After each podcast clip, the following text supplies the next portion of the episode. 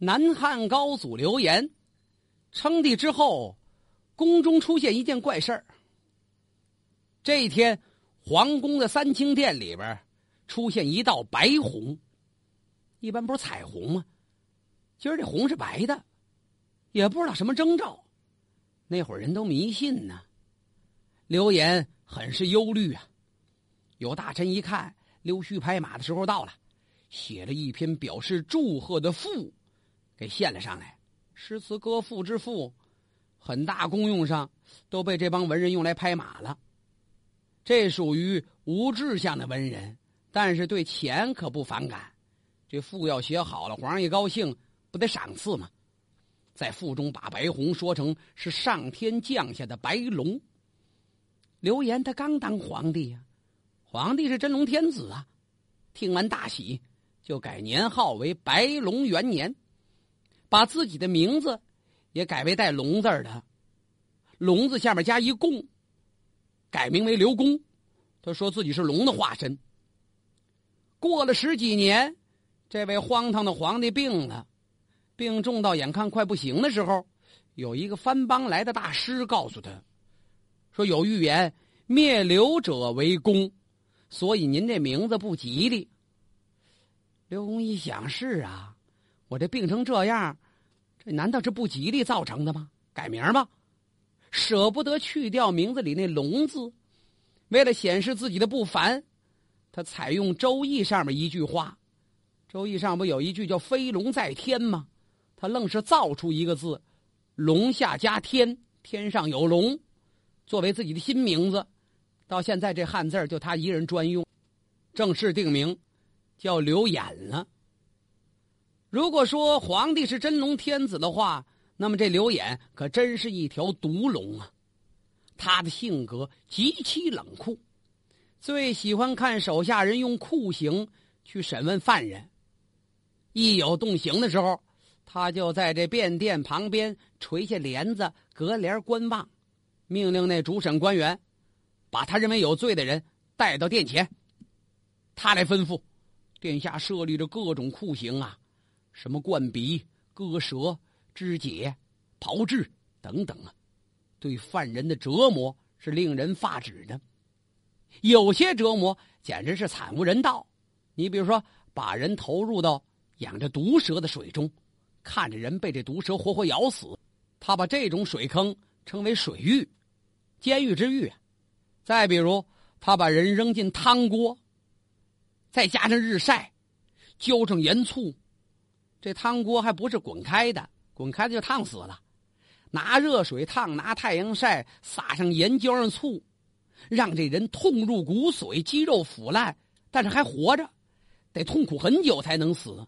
这都是这位天子琢磨出的变态的刑法。除此之外，用锤子、锯子交替施行，活着大卸八块。好家伙，受刑人是血肉横飞呀，到处都是血腥。跟痛苦的呼唤。这皇帝刘演听完是如醉如痴，甚至于流下口水，完完全全是一副丧失人性的模样。南汉的这个皇帝是一个极其变态的皇帝，人性是复杂的，生性冷酷的刘演治理国家也有他的独特一面。当时中原多战乱。北方人认为这岭南是最远的地方，躲避中原的战乱可以往那儿去呀，所以很多人都迁到南汉了。还有一些是唐王朝时候被贬到南方的名臣后代，留在那儿的也不少。从刘谦、刘隐到刘演这父子三人，都用这些优秀的汉人做谋臣。这刘演就因为他善于用人，所以他统治这二十多年。还真不容易，可这酷刑杀死有多少人？那简直是罄竹难书了。刘演死后，他的儿子刘胜继位做皇帝。这刘胜老瞅着兄弟别扭。有一次，他把自己的师弟刘洪镐要召进宫中，这会儿已经是半夜了。刘洪镐是刘演第十个儿子，一听说哥哥半夜找他。知道这位皇帝哥哥没安好心呢，这是自己死期将至啊！他请使者稍稍等等，我要参忙拜驾，怎么也得洗个澡，沐浴更衣呀。实际他没洗澡，安定住了使者，他奔了佛龛前去祷告了。我刘洪镐这一世误生帝王之家，所以今天才会被杀。如果再投人世，望菩萨保佑，让我生在平民家里，免遭杀戮啊！然后与家人告别，想到自己跟他们都难免要面临悲惨的结局，这刘洪镐就痛哭流涕。使者等不及了，怎么洗澡洗多半天呢？没完了，频频催促。刘洪镐只有上路，到宫里就被赐死了。这是南汉中宗刘胜害死的第二个兄弟。这哥们弟兄有多少啊？要说这刘演是真能生啊，有十九个儿子，除了大儿子、二儿子早死之外，第九个儿子也阵亡了。赶到他死的时候，还剩十六个孩子。刘演死后，继位的本来是三子，叫刘坟，但是没过一年。这刘坟就被四弟刘胜给暗杀了。现在第三任皇帝刘胜是刘演第四个儿子。这刘胜当了皇帝，就腻味兄弟多呀。因为十弟刘洪镐提出过要惩办凶手，谁杀了三哥呀？这一句话把四哥惹急了，所以提前先杀了十弟刘洪镐。刘洪镐被赐死之后，刘胜登基。正式屠杀算开始了，拉开了序幕。刘胜自己是阴谋杀兄篡位成功的，一琢磨，我们这帮弟兄别都跟我一样啊，先下手为强吧。就在杀死刘洪镐的第二年，刘胜派人假装强盗，杀了自己的五弟刘洪昌。想当年刘演病重弥留之时，曾经告诉手下呀，说刘坟刘胜虽然排行在前。但都不能胜任接我这个班儿啊！只有洪昌五儿做事做人像我，我想立他为继承人。大臣反对呀，说应该先立大的，废长立少会引发矛盾，说不定会骨肉相残呢。所以立刘洪昌为继承人这事儿就搁浅了。谁知道这刘坟继位之后，仍然出现了弑兄篡位的悲剧呀！由于刘洪昌的才能跟德行都在这四哥刘胜之上，大臣们很拥护他，所以这刘胜岌岌可可，先把五弟除了，跟着把这些兄弟们找借口或者毒死或者栽赃，全都给杀了。兄弟们的家属也都难以逃脱此难。兄弟的一些女儿，那就是刘胜的侄女们，有的长得很漂亮。刘胜倒舍不得杀了，干脆都进后宫吧，安置在嫔妃的行列中。这是典型的乱伦之人呐。刘胜的行为远离了伦理道德，对权力的疯狂追求和对失去权力的恐惧，使他变成了一个还不如刘演的禽兽不如的暴君呢。他的父亲顶多是喜欢酷刑，但是别的方面。最起码在治国上还善于用人，这刘胜简直就是一禽兽了。对于臣下百姓，他倒是把他父亲那酷刑那毛病给继承下来。对人施行的殿堂，被臣下百姓暗自称为“生地狱”，那就是活着的地狱呀。刘胜统治的后期，北方的后周越来越强盛，屡次败了南唐，这会儿也开始威胁南汉了。残暴成性的刘胜到这会儿是一筹莫展，封建社会为争夺皇位骨肉相残的并不少见，但像刘胜这样对众多亲手足斩尽杀绝的，实在是罕见之奇呀。这样的王朝，南汉政权怎么能长久啊？南汉政权灭亡了，咱们再说说前蜀，前蜀政权是王建。在后梁朱温称帝的时候建立的，国号叫大蜀啊，史称为前蜀。王建做了十多年皇帝，由小儿子继位，这就是前蜀的后主王衍，就两任皇帝呀。呃，这在五代十国时期是经常能够见到啊。王衍做蜀后主，他之所以成为亡国之君，跟一个叫李严的人有着直接的关系。怎么回事啊？这李岩原本是幽州人，在后唐唐庄宗时期奉命前去查看蜀地的虚实啊，这是后唐庄宗李存勖给他的任务。李岩来到了蜀国，这是北方大国，到这儿来视察来了，受到的接待很热情，很隆重。蜀后主王衍先请李岩参观上清道宫，道宫里素有老子跟唐王朝历代皇帝像，也塑了他的父亲跟他自己的像。这一天，王衍备下仪式，举行朝拜跟奉献酒食的仪式，蜀国百姓夹道观看。李严一看，嚯，蜀国的妇女头上戴的是珍珠翡翠，男子都戴着大帽，这怎么回事啊？一问才知道，蜀人原本是戴小帽子的，因为王衍喜欢戴大帽子出来玩，又怕别人认出来，哎，戴大帽子的那是国主，这不麻烦，万一有人行刺怎么办呢？干脆下令，蜀人全部改为戴大帽子，所以改变民俗了。上清宫前的仪式结束之后，王衍又请李严到彩楼去赴宴。就见富丽堂皇的彩楼前设两座彩亭，里面摆着金银做的锅釜，御厨们拿来食料就在这彩亭里现场烹饪，客人们是边看边吃，这在当时被称作当面厨啊。吃完饭，天色已晚，王衍又请这李岩登龙舟观景。感情这彩楼山前有一条水渠，直通皇宫。可这龙船就在水渠里缓缓游动，前面无数宫女乘着画船，手举一千多支蜡烛，照亮水面，为龙舟引路。又有唱歌的，又有奏乐的，这声音在曲水上飘荡。到了皇宫，是接着喝，一喝喝到天亮，这才算歇呀。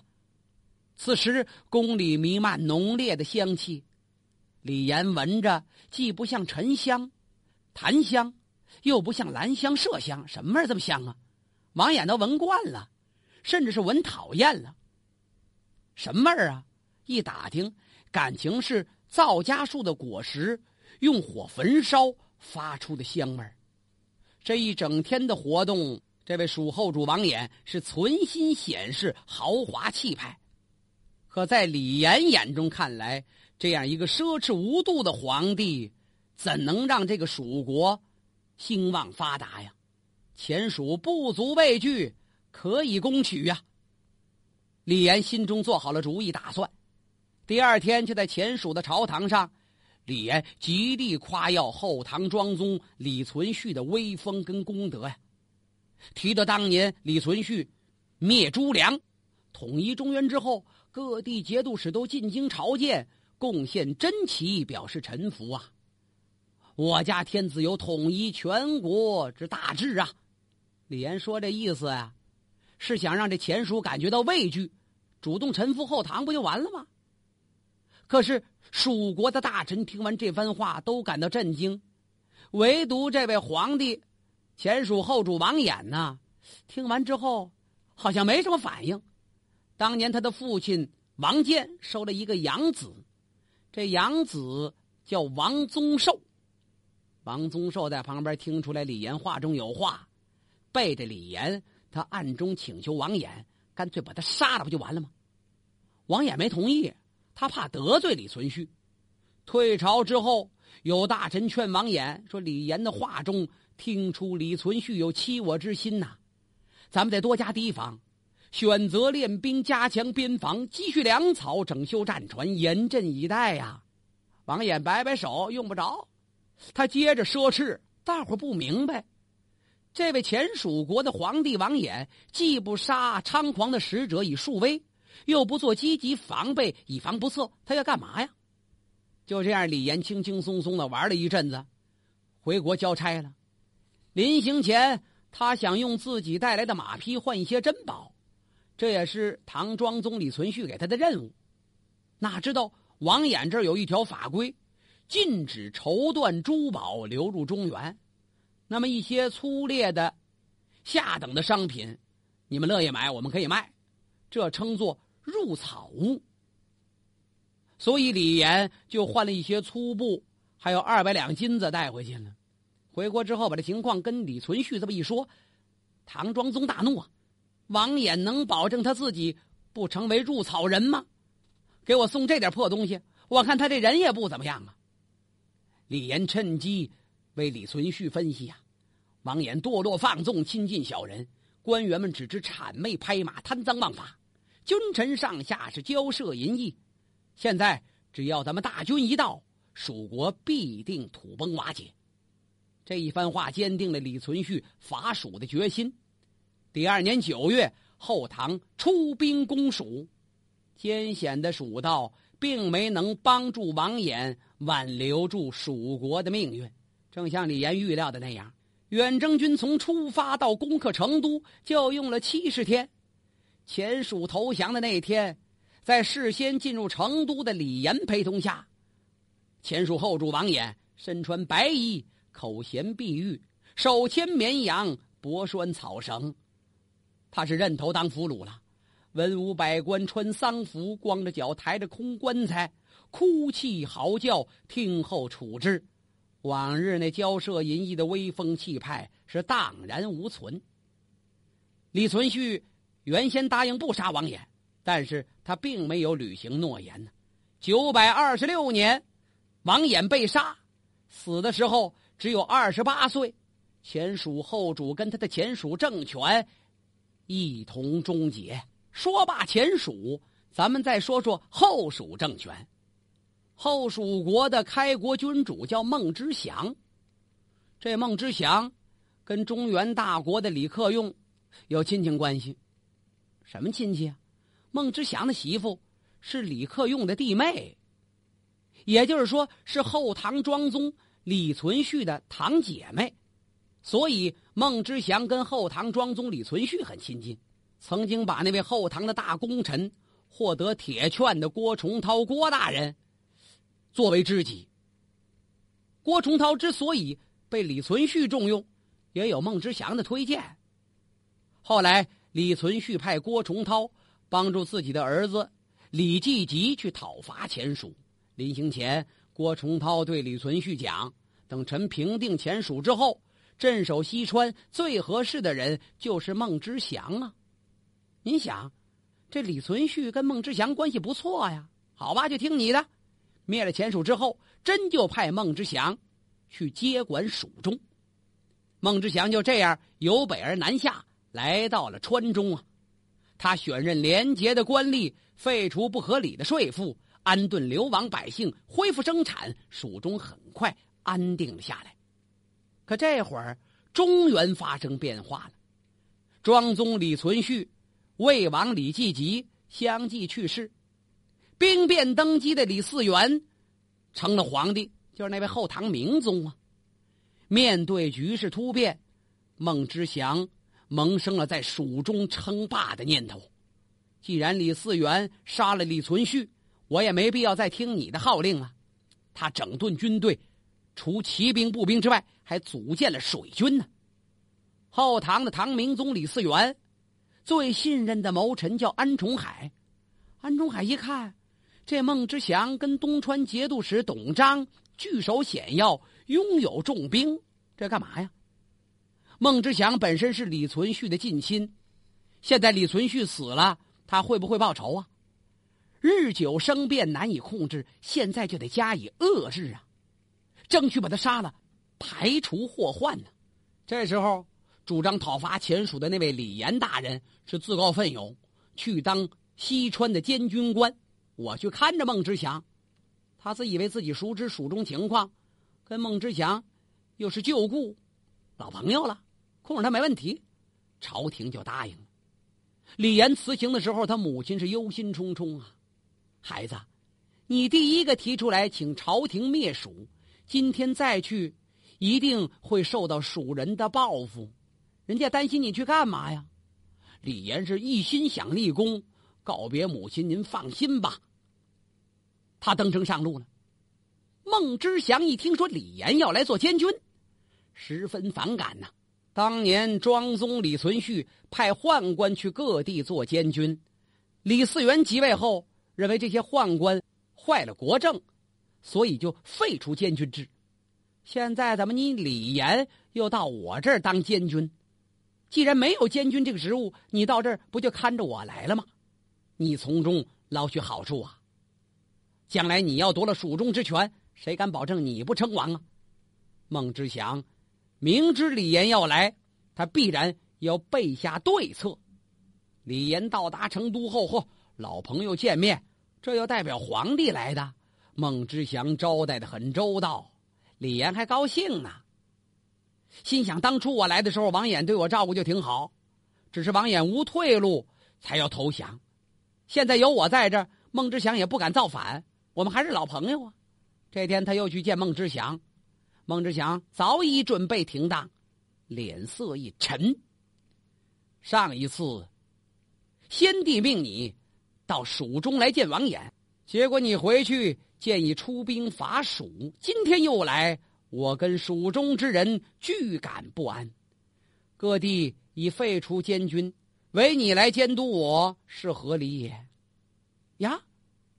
李岩一听这话茬不对呀，一看孟知祥这满脸怒容，透着杀机，手下的军士、两旁的战堂武士都持剑握刀，心想大祸临头，不由得惊慌失措，连忙跪倒请求宽恕啊！孟知祥一拍砖，事已至此，众怒难犯，推出！一声令下，军士拥上来，把李岩当场推出斩首啊！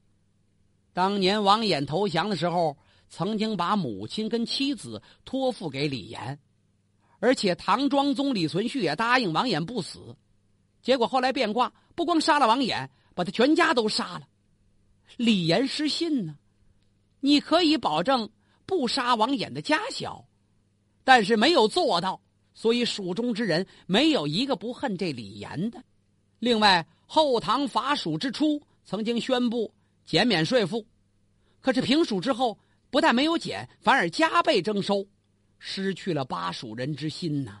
所以蜀人早已厌倦了后唐天子的号令和像李严这样的代表，而孟知祥到这减免税赋。早就收买了人心，李严之死，正如他母亲预料的那样，是不可更改呀。孟知祥杀死李严后，上书朝廷，说李岩假传皇上口谕，说是命我进京，让他来接替我的职务，而且擅自允许发给将士优厚奖赏，这是祸乱我的军心，假传圣旨，死罪难逃，因而。我替陛下将他诛杀了，这实际是给自己找了一个借口。李岩不仁，孟知祥这样做也是诚心给他一个冤枉，为了让自己有一个台阶儿不过这个台阶明眼人都看得出来，孟知祥杀李严就是对后唐朝廷的挑战。可谁也没想到，后唐明宗李嗣源没有怪罪，反而安慰孟知祥是有恃无恐啊！终于在蜀中。建国称帝，史称后蜀。